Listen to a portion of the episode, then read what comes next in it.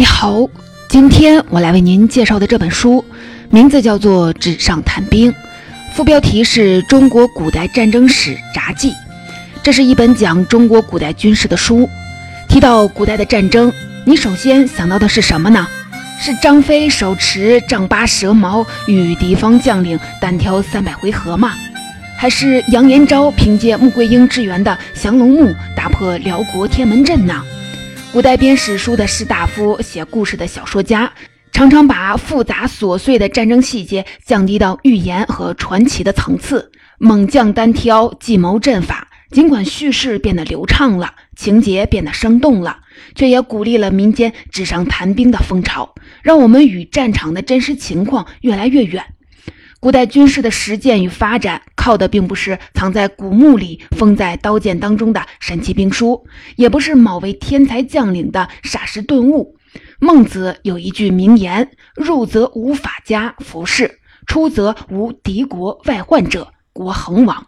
然后知生于忧患而死于安乐也。”说的很直白，生存压力是促进一个国家发展的动力，军事同样如此。任何时期军事的进步都有一个共同的朴素的原因，这就是生存压力。纸上谈兵正是一部介绍处于生存压力下的中国古代军事进化史的专业书籍。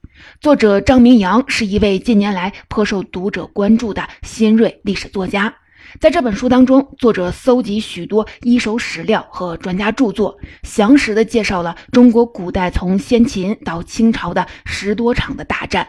并从当中梳理出中国古代武器装备、战术的竞争和演变的进程。作者就发现，中国古代军事革新可能是物质性的，比如诸葛连弩、马镫、神臂弓、火铳等等新武器、新装备的诞生；军事革新也可能是知识性的，比如说卫青和霍去病的骑兵冲击、刘裕的缺约阵等新战术的使用。武器技术革新与战术革新，两者互相的激励，互相启发。更重要的是，作者提出中国古代的军事革新有两个鲜明的特点：第一，推动中国古代军事变革的动力主要来自草原骑兵的长期威胁。从春秋战国到明清更迭，两千多年始终没变。中国古代军事革新还有第二个特点：从本质上说，武器是一种商品，战术是一种知识。因此啊，军事革新存在东西方共振的情况。中国古代军事革新常常与世界的另一端有密切的关系。纵然古代战场早已离我们远去，但我们依然可以跟随作者串联两千年历史，复盘经典战例，来一次有理有据的纸上谈兵。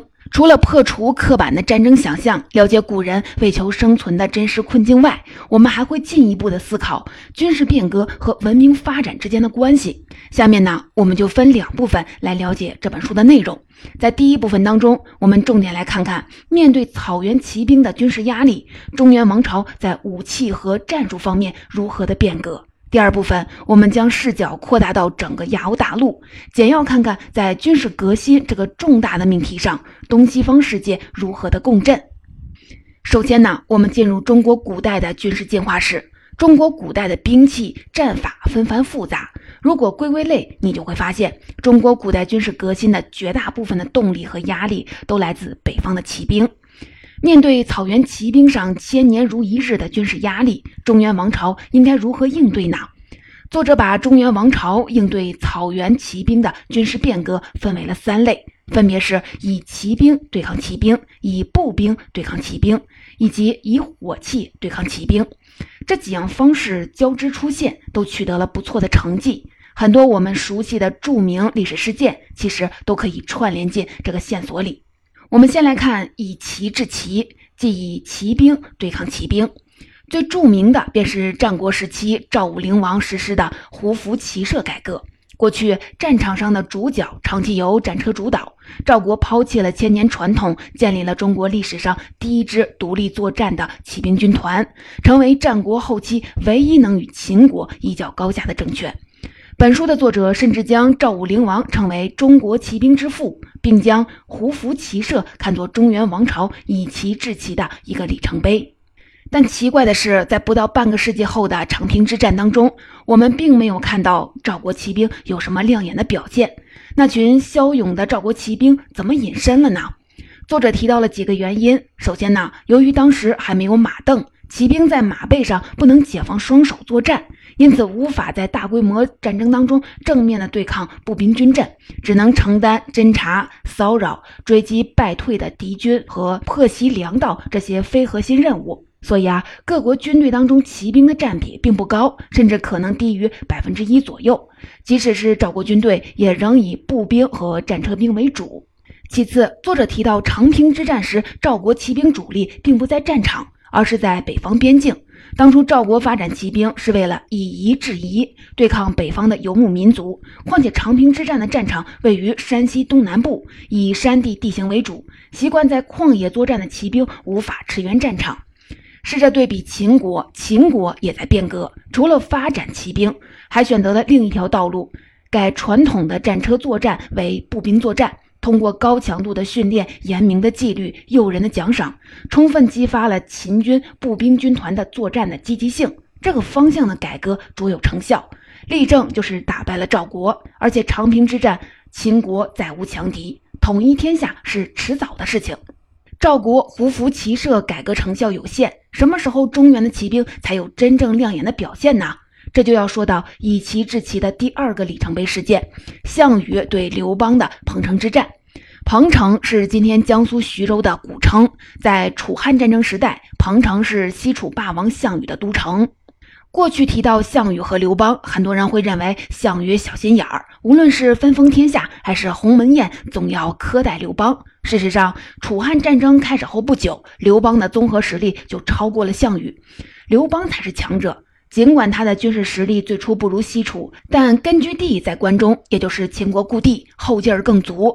当初秦国就是凭借着富硕的关中平原，集中兵力，各个击破东方六国。而现在，刘邦不仅坐拥关中，还拉拢了天下诸侯。作者算了一下，里里外外总兵力约为六十万人，是楚军的几倍。凭借如此压倒性的优势，刘邦的联军没用一个月就拿下了西楚国都彭城。不过啊，处于劣势的项羽却带领骑兵创造了一个奇迹。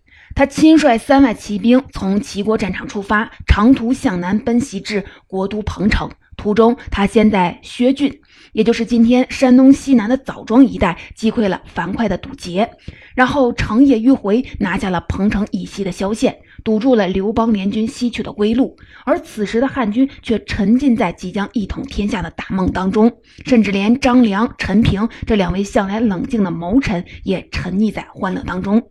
清晨，三万楚军去突然全线出击，到中午便打破刘邦联军，汉军一路溃逃。刘邦虽逃得一劫，但父亲刘太公与妻子吕雉全部被俘。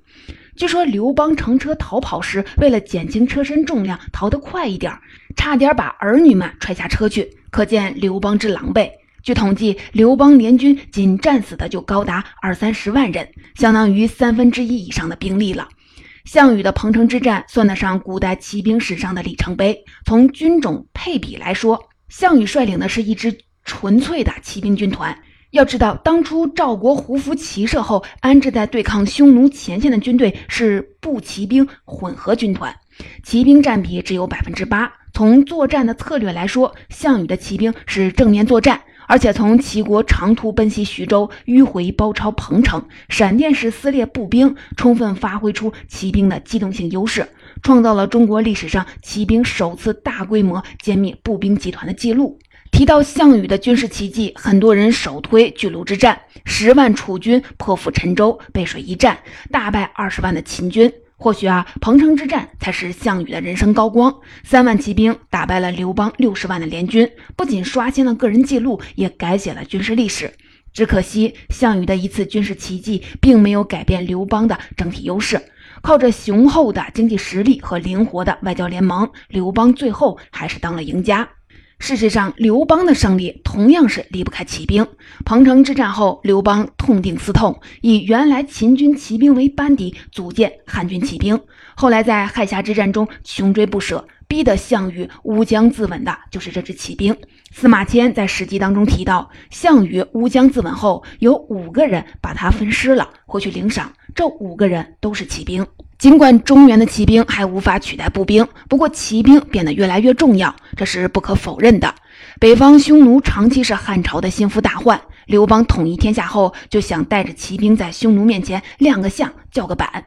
结果被围困在了白登，也就是今天山西大同。这一次，刘邦真切感受到了匈奴骑兵的强大。看来，匈奴不是中原王朝一代人能解决的问题。前面说了，打仗不止较量军事，长期来看是国力的比拼。汉朝骑兵比匈奴弱，但家大业大。经过文景之治几十年休养生息，到汉武帝已经有足够的家底发展骑兵了。再配合各种的分化瓦解的手段，匈奴分裂了，南匈奴归附了汉朝。再到东汉初年，窦宪彻底的击溃了北匈奴，匈奴问题算是告一段落了。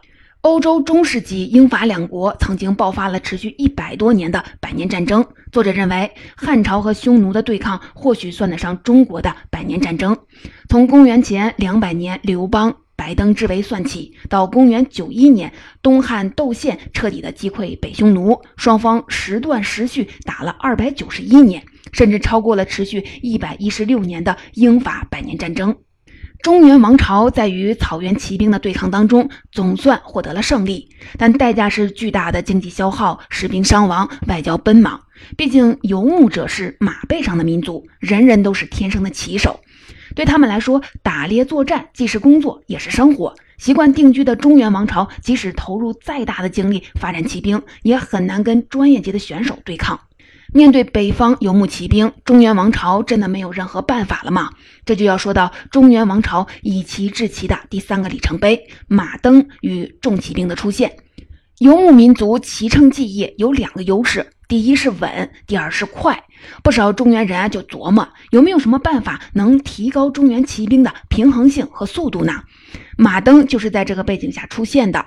军事史学界有个基本的常识：魏晋南北朝时，马镫在中国变得越来越普遍。有了马镫，稳定性提高了，速度问题怎么解决呢？中原人很清楚，比快训练一辈子也不是游牧民族的对手。但我们可以迂回一下，比骑兵的冲击力。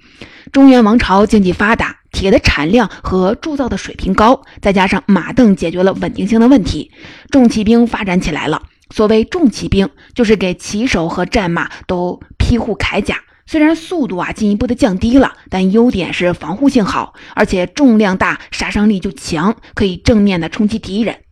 你看啊，面对来去如风的游牧骑兵，中原王朝另辟蹊径，发挥经济和工艺的优势，以防御性和冲击力来巧妙的化解对手的速度优势。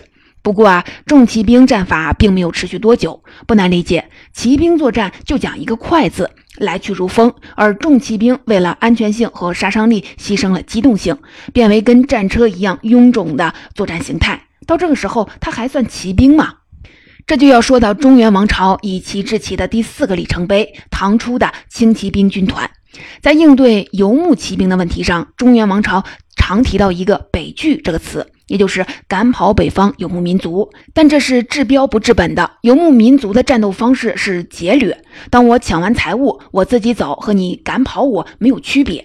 我下次还是这一套，你就是拿我没办法。所以啊，尽管中原王朝一次一次的赶跑了敌人，但没过多久。敌人还会热情地奔来。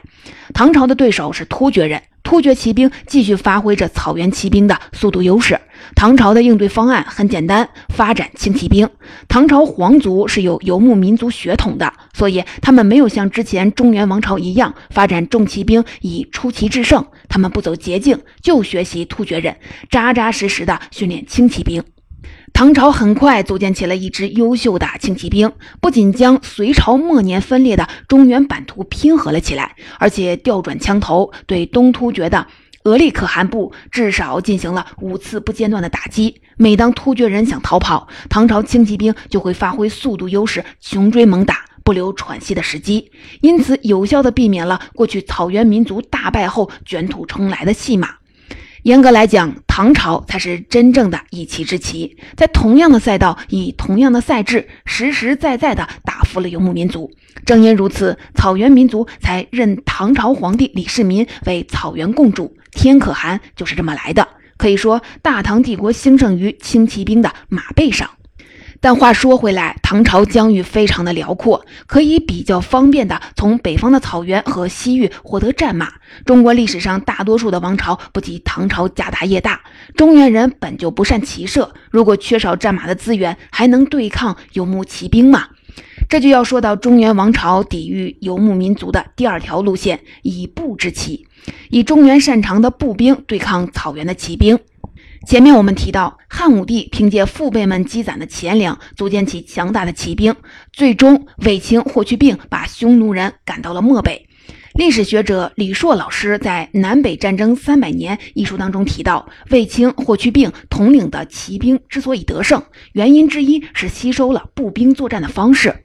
匈奴骑兵擅长远距离的骑射，打完就跑；中原步兵擅长近身肉搏。拼死战斗到双方中，以防身亡。汉朝骑兵便学习了步兵的作战思路，尽可能与匈奴的骑兵打近身肉搏战。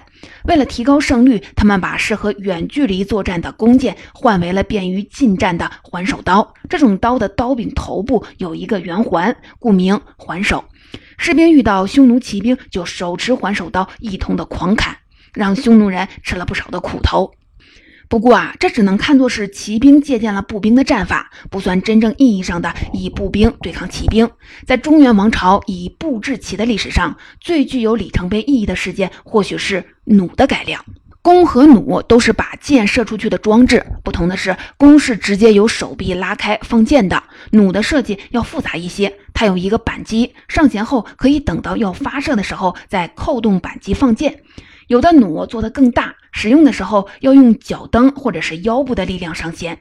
弓使用起来啊比较灵便，骑兵必备。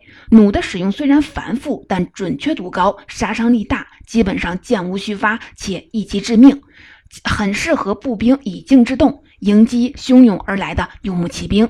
秦代就有了弩，汉代优化了弩的射程、强度、精度，到三国时期，赫赫有名的诸葛连弩出现了。曹魏的军队当中有一支所向披靡的骑兵，名为虎豹骑，给西南的蜀国带来了很大的威胁。为此，诸葛亮继续的改进弩，制造出可以一次性发射十支箭的诸葛连弩。据说曹魏大将张合就有可能死于诸葛连弩。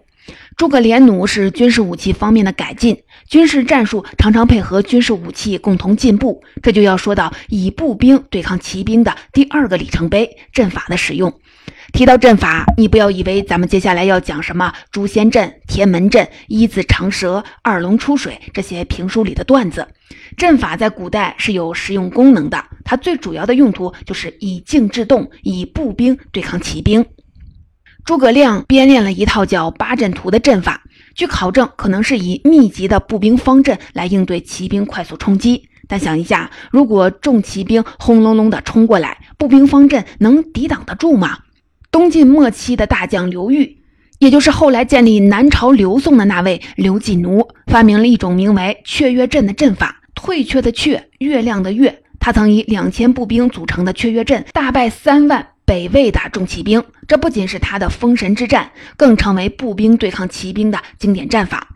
雀跃阵阵形如同弯月。队列两端临合，中间聚合百步，有效防止了骑兵从背后的迂回冲击。而且万一不知，队列还可以快速的撤到接应的战船上。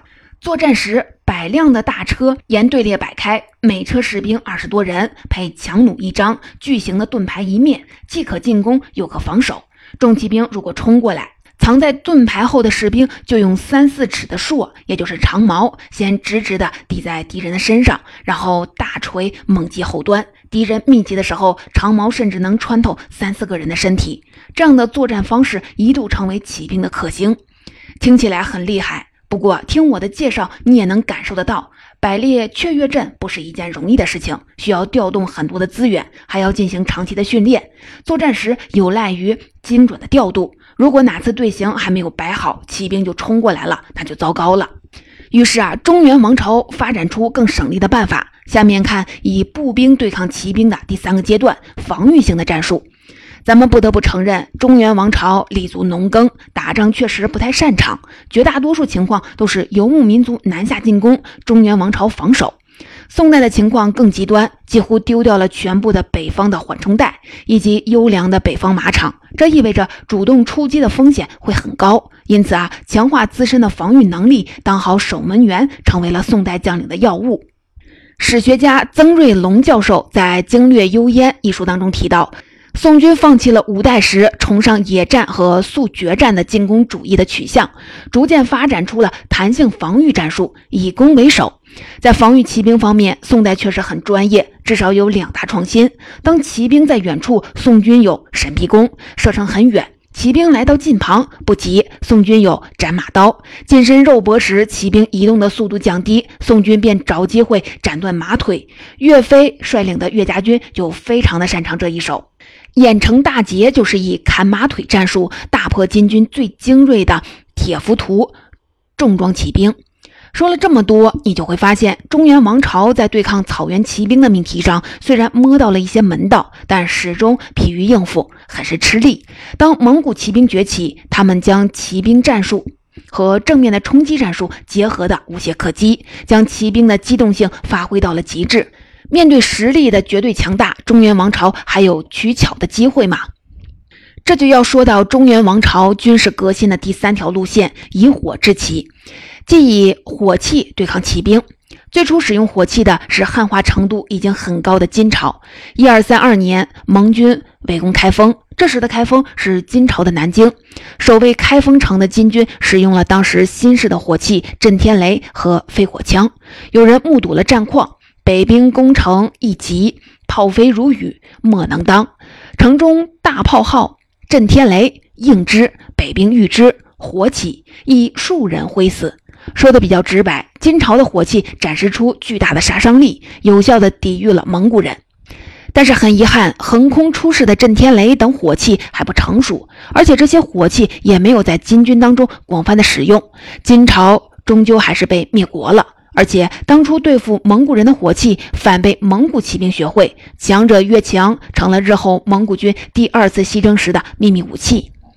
到这里，我们介绍了从先秦到宋元时期中原王朝的军事进化过程，你就会发现，北方游牧民族带来的生存压力，一直是推动中原王朝军事进化的关键的动力。不过啊，随着火器西传，我们的视角要有所变化了。下面将不再沿着时间线，而是要从中国扩大到整个亚欧大陆。关于中国古代军事发展的特征，作者还有一个洞见，这就是军事革新的中西共振。从本质上，武器是一种商品，战术是一种知识，是可以通过商贸往来或者是文化交流传播的。比如说，马镫很可能就是从中国传播至中亚和西方的。魏晋南北朝时，马镫在中国出现并广泛的使用。查阅史料就会发现，不久后马镫出现在亚欧大陆的另一端，改变了罗马帝国的历史。公元三七八年，哥特重骑兵大败罗马帝国重步兵，不仅四万大军全军覆灭，就连帝国的皇帝也当场阵亡了。一些学者就猜测，哥特骑兵此时很可能装备了由东方传入的马镫。这场仗也标志着欧洲战争进入了新时代。除了马镫以外，火器的传播或许更能体现东西方军事革新的共振。前面提到，蒙古人学会了火器使用方法，在西征中引入了中亚和欧洲。不过啊，那时的火器杀伤力并不大，也无法在作战当中承担主要的功能，并没有立刻的产生多大的影响力。直到明朝初年，火器的实战能力才获得了大幅的提高。明朝初年，蒙古骑兵尽管退回了蒙古高原。但仍然威胁中原王朝统治。为此，明成祖朱棣五次亲征漠北，想彻底的解决这个威胁。出征前，朱棣组建了中国历史上第一支专用的火器部队，部队里配备了各类的火铳，也就是火枪。明朝军队因此从冷兵器时代逐步的迈向了冷热兵器混用的时代。这是十五世纪初期的事情。根据研究，法国直到了16世纪中期才淘汰了十字弓，而英国更是在16世纪末才正式的将火枪作为了步兵武器。可以说，明朝初年的火器使用水平引领着全世界。你可能在纪录片或者是影视剧当中见过一排排火枪手轮番射击的场景。一些学者认为，轮射战术很可能也是明朝初年开创的。由于火枪需要装弹、瞄准、发射程序复杂，面对快速冲击的蒙古骑兵，明朝的军队制定了叠阵战术，将火器部队叠为三行，一行一行的依次射击。明朝初年的火器水平领先世界。不过，领先并没有持续下去。后来，西方火器反超中国，甚至两次反哺中国，人们称之为“西炮东传”。例如，明朝中期传入的佛朗机大炮。据考证，戚继光的军队是拥有佛朗机大炮最多的明朝军队。明朝末期，西方又传入红夷大炮。所谓红夷，是明朝对荷兰人的称呼，因为他们觉得荷兰人的毛发是红棕色的。不过，红衣大炮原产地并不在荷兰，而是在英国。在对付东北的满族骑兵时，红衣大炮发挥了不小的功能。一六二六年的宁远之战中，红衣大炮第一次亮相，就击败了努尔哈赤亲率的后金大军，这是明军与满族骑兵开战八年来的首次大胜。不过啊，后金也不会被动的挨打，就像当初中原王朝以其制旗一样，后金开始以炮制炮，仿制红夷大炮，提升军队的战斗力。另外，他们把大炮的名字给改了，因为红夷的夷字是中原王朝对周边民族的蔑称，后金不能自己骂自己，就把红夷的夷改为衣服的衣。以炮制炮后的满族骑兵，既掌握冷兵器时代的高超骑射，又学习了新鲜的热兵器技术，因此迅速地冲垮了明朝。学者黄一农曾经感叹：徐光启等天主教人士原本希冀能利用红夷大炮帮助明朝救亡图存，但历史的发展往往事与愿违，这种新型火器最后却转为了清朝得以吞并大明的利器。火器从中国传到西方，又从西方传回中国，由此可见东西方军事革新的共振。总结关于纸上谈兵的这本书，我就为您介绍到这里。自赵武灵王时代开始到清朝，迫于北方骑兵的压力，中国的军事科技与战战术的革新，事实上从未真正的停止过。说到这儿啊，我们不得不思考一个问题：既然中国古代的军事革新不止，为什么近代中国却沦落到了被动挨打的局面呢？作者提出了一个猜想：或许正是因为存在了两千年的生存压力消失了。满族骑兵本就是那个时代东亚最强大的军事力量，后来他们又掌握了火炮技术，在平定噶尔丹后，清帝国周边便再也找不出能危及其政权生存的强力竞争对手了。没有强大的敌人，便没有了倒逼军事创新的压力。中国火器发展在此之后彻底的走向了停滞，甚至啊有所倒退。